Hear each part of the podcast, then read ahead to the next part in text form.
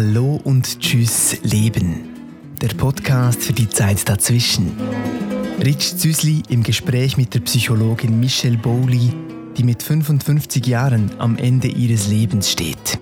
Die beiden machen sich gemeinsam auf die Suche nach Antworten auf die Frage, was macht psychisch stark? und diskutieren über die elf Schritte zur Stärkung der psychischen Gesundheit.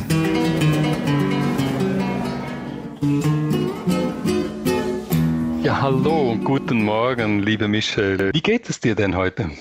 Äh, hallo, lieber Rich. Ähm, ich sitze mal wieder auf meinem roten Sofa und ich freue mich diebisch auf ähm, heute Nachmittag, wo eine liebe Freundin zu mir kommen wird. Sie wird mich ein bisschen durchführen. Es gibt noch so viele Menschen, wo ich mich gerne versöhnen möchte. Und ich merke, ich habe wahrscheinlich die Lebenszeit nicht, alle diese Leute persönlich zu treffen. Das sind immer Kontakte, die mal sensationell waren und es irgendwo eine Stockung oder eine Irritation gab. Die großen Versöhnungen, die konnte ich wirklich mit den Menschen machen, aber jetzt stehen noch so kleine Versöhnungen an und diese Freundin wird mit mir einfach anschauen, was könnte ich machen, das halt dann nicht mehr ein Treffen beinhaltet. Also das Lustige ist, wir haben mhm. ja gesagt, das Thema heute ist mit Freunden in Kontakt bleiben und das mhm. ist wirklich so was von wertvoll. Also ich freue mich riesig. Ich habe jetzt auch gerade gedacht, das trifft es ja genau. Also es gibt ja viele Kontakte, die irgendwann mal ja, was soll ich sagen, auslaufen, versanden. Vielleicht sollten sie auch versanden, weil man, ohne dass man das sich gegenseitig an den Kopf zu werfen braucht, äh, irgendwann nichts mehr war. Aber vielleicht wäre ja doch noch was gewesen. Also ich erinnere mich wirklich an eine Freundin. Wir waren so lange zusammen und hatten es wunderschön. Und wir hatten ein letztes Treffen irgendwann. Und ich war mir sicher, weder sie noch ich, und ich konnte schon dort und ich kann es auch jetzt nicht festmachen, dass wir uns länger nicht mehr sehen werden. Das ist ganz seltsam. Und es war von meiner Seite kein Bedürfnis da und von ihrer Seite. Ähm, sie hat jetzt auf meine Nachricht, dass ich sterben werde, schon reagiert. Aber mhm. viele Leute, wo der Faden noch gerade war zusammen, wollten mich auch sehen. Zum Beispiel, mhm. oder? Und das war bei mhm. ihr nicht der Fall. Ja. Ja, und hast du, du, hast ja. völlig recht, auch wenn es um Versöhnung geht. Es heißt nicht dann mit jedem wirklich etwas machen zu wollen, sondern einfach mal anzuschauen, oder? Wie, wie sieht es von ja. meiner Seite her aus? Und wenn es natürlich gelingt, ist es für beide ein Befreiungsschlag. Also ich möchte gerne so leicht wie möglich sterben können und das sind Ballast, es ist Ballast, oder? Beim Thema Freunde, äh, dass die auch eine, ein Teil der psychischen Stärke sein können, das leuchtet mir sofort ein. Also gute Freunde, die sind einfach wirklich der oh. Hammer, wenn man die hat. Das, äh, da kann einen wenig umhauen. Die Frage ist nur, wann, wann ist, wie viele gute Freunde hat man denn eigentlich? Ich finde, äh, aufbauend sind vor allem die guten Freunde. Das ist genau der Kern. Ein Freund, 100 Freunde, es muss einfach zu dir passen. 100 Freunde wird schwieriger, weil du da nicht in die Tiefe kommst und äh, jeder Tag hat, ja, sagen wir höchstens 18 Stunden, die du nicht verschläfst. Also ähm, in dem Sinn lohnt es sich extrem, sich zu fragen, was ist wirklich ein guter Freund? Und das muss man immer wieder machen, eben wie, wie diese Standortbestimmung. Wer ist für mich ein guter Freund? Das ist nämlich jemand, bei dem oder der ich genau so sein darf, wie ich bin, mit all meinen Ecken und Kanten, mit meinen anderen Meinungen als, als diese Person hat. Einfach eine Person, die mich nicht be und manchmal eben auch verurteilt für irgendwelche Sachen, die sie komisch findet. Und dieser Spur nachzugehen, das finde ich das Aller, Allerwichtigste. Und dann hat man die Weizen vom Spreu sehr schnell geteilt. Wenn, wenn ich so Leute treffe oder auch sehe, die bestimmt gute Freunde sind, dann habe ich irgendwie, irgendwie immer das Gefühl, diese, diese Beziehung beruht auch auf früher Kindheit. Also das sind Jugendfreunde irgendwie. Gute Buddies, gute Kumpel aus der Jugendzeit, Kinderzeit. Hat das was damit zu tun? Und die andere Frage, kann man überhaupt im Erwachsenenalter und noch später irgendwo überhaupt noch leicht Freunde finden? Oder ist das nur bei Kindern so einfach? Finde ich eine schöne Frage. Also das Lustige ist ja, ich war ja wirklich Nomadin. Ich kann nicht zählen, wie oft ich umgezogen bin. Ich bin vor allem von Arbeitsstelle zu Arbeitsstelle, von Kanton zu Kanton, wo es einfach am nächsten war.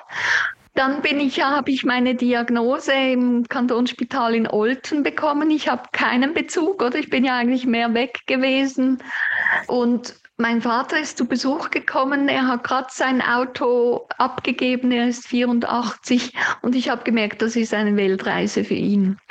Also habe ich beschlossen, okay, ich gehe wieder in die Nähe, dass meine Liebsten mich besuchen können. Und natürlich bin ich in Basel aufgewachsen. Und ich bin so froh um diesen Entscheid, weil hier habe ich die Mehrheit, also die, die große, hier wurde ich geprägt, oder? Ich bin in Asch bei Basel aufgewachsen oder eben noch ein paar sonstige Gemeinden. Ich habe auch in Basel gelebt, aber ich glaube schon, es sind diese frühen Erinnerungen, Prägungen, die etwas ausmachen. Aber es ist auch die Zeit, die man miteinander verbringt, oder? Wenn du in die, in die Primarschule gehst, dann gehst du jeden Tag, dann lernst du jeden Wimpernschlag des anderen kennen, dann spielst du zusammen, du hast so viele schöne Erlebnisse. Gerade als Kind lacht man unendlich viel häufiger und, und Lachen ist Bindestoff, oder? Also mhm. das ist mal so das, das eine, was ich so erlebe, auch, auch jetzt, wenn ich mich verabschiede, auch wenn man jahrelang nicht voneinander gehört habe, spüre ich die, wirklich die Verbundenheit und den Schmerz von Menschen, die ich schon so lange kenne so mich das loszulassen. Das ist ja doch das Erstaunliche bei guten Freunden. Da fängt das Gespräch dort an, wo es aufgehört hat und wenn dazwischen Jahre liegen. Ja, ja, es ist genau also so. Ich, mhm. Das ist doch irgendwie, finde ich, ein faszinierendes Zeichen für, für diese Art von Verbundenheit. Also, und ich glaube, das ja. hilft einem schon auch, das gibt einem auch Stärke, so solche, solche Beziehungen. Das bedeutet aber auch im Jetzt zu sein, oder? Es ist, die, mhm. das nimmt dir niemand krumm, wenn du nicht mehr weißt, wie viele Kinder und mit welchem Namen die Person hat. Es ist, meistens knüpft man einfach an, wie geht's dir jetzt? Und es mhm. fühlt sich wirklich an wie vor 20 Jahren. Und das erlaubt, und ich sage ja immer wieder, ich bin ein bisschen ein Schmetterling, ich gehe weiter. Und meine Freundinnen, die, die sagen fast, ich wusste das und ich nahm es nicht persönlich. Oder das ist ja auch das Schwierige. Verlass mich nicht irgendwo, mhm. wenn es doch gut ist mit jemandem. Und so hat mich niemand zurückgehalten. Ich habe das auch den Männern so immer vermittelt. Man kann mich nicht fangen. Oder? Mhm. Ich, ich muss weiter, aber ich bin mit vollem Herzen da, wenn ich da bin.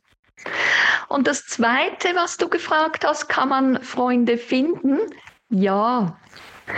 Und zwar ist es wieder dieses Lebe deins, äh, was ich da ähm, sagen möchte. Und zwar, wenn du ganz genau weißt, wer du bist, was dich im Kern ausmachst, dann finde Gleichgesinnte. Geh an die Orte, wo, wo, wo dein Herz juckt eigentlich, oder? Mhm, ähm, mhm. sei das in ein Philo-Café oder ähm, im Sportclub. Schau, dass ihr mit den Leuten nachher noch was trinken geht. Man kann ganz neue Kulturen eröffnen. Immer wenn ich in eine neues, neue Wohnung gezogen bin, habe ich einen kleinen Apero für die äh, Nachbarschaft gemacht. Einfach, dass man sich mal kennenlernt. Das ist für das Haus schon ganz anders. Und da sind andere Hauskulturen entstanden, wo plötzlich die Leute miteinander Tischtennis gespielt haben und zwischendurch ein Apero miteinander gemacht haben.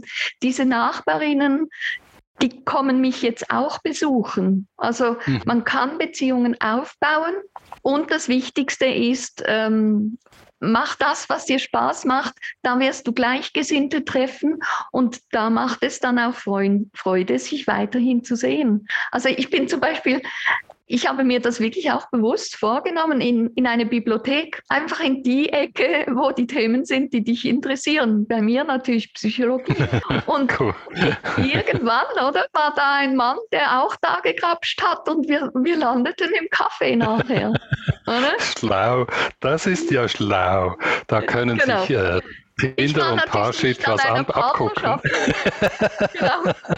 Also an einer Partnerschaft Aha, war ich okay. interessiert, aber ja, es war ein schönes Gespräch. Das finde ich ja raffiniert, das gefällt mir.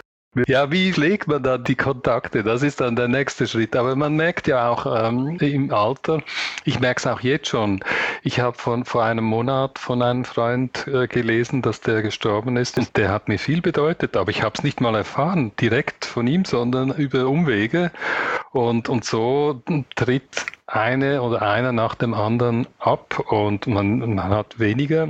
Also man hat äh, eine Zeit lang viele Kontakte, die konstant sind, aber ähm, mit der Zeit äh, nehmen die Zahlen derer, die gehen, zu mhm. und derer, die kommen ab. Und ich ähm, habe in meiner Familie gesehen, auch an Beerdigungen von über 90-Jährigen, dass da halt ähm, am Schluss nicht mehr viele Leute da sind sondern, und vor allem Familie da ist. Ja. Wenn, wenn Die jüngere Familie sind. dann, ne? Ja, genau. Wenn es überhaupt Familie hat, äh, dann war es die Familie, die da ist. Und da frage ich mich, was ist denn der Unterschied zwischen Freunden und Familie? Ich, ein Beispiel ist mir klar, die Familie kannst du dir nicht immer aussuchen, die Freunde auf jeden Fall. Ja. Aber auch das braucht Mut zu sagen, hm, das ist nicht mehr mein Freund. Ja, das Aha. braucht auch Mut, ja. Ja, ja, man wird älter und man verliert Freunde. Also eines dazu ist einfach früh genug den Menschen zu sagen, dass man gerne, dass man sie gerne hat, dass man sie sehen möchte. Also mhm. nicht, dass man wie ich jetzt im Eilzugstempo oder ich habe wirklich einen zwei Stunden Takt sehe ich Leute, das finde ich extrem unangenehm, den Leuten zu sagen, aber dann kommt jemand anderes. Also ich merke, ich habe im Moment ein bisschen einen Konflikt mit Freundschaften zu pflegen, weil ich einfach zu viel mache und das mhm. entspricht mhm. schon meinem ganzen Leben, oder? Ich habe eigentlich die Arbeit leider Priorität gesetzt und das werde ich nicht mehr ändern können. Und da gibt es immer wieder jetzt auch Verletzungen, wenn ich dreimal gesagt habe, nein, zuerst das, wir können dann melde dich, wir können dann mhm. schauen. Das merke ich, ich spüre es manchmal schon, wenn ich die Botschaft schreibe, ist das jetzt einmal zu viel. Okay, so. Ja, ja. Also das ist, man darf die Leute nicht verletzen und sagen, ja, du bist einfach einer von vielen. Mhm. So. Mhm. Ich habe einen Freund, der macht das sensationell. Und zwar schreibt er schon, wenn er jemand gesehen hat, in seinen Outlook-Kalender, ob jetzt in einem halben Jahr oder wie auch immer. Also das war, es war ein Arbeitskollege und wir sind einfach in Kontakt geblieben. Das war jetzt nicht ein Freund, Freund. Ich benutze ja. das Wort auch ein bisschen flexibel. Er schreibt in seinem Kalender und dann meldet er sich bei dieser Person. Und so macht man wieder ab. Also das finde ich eine sensationelle Methode, um zu pflegen.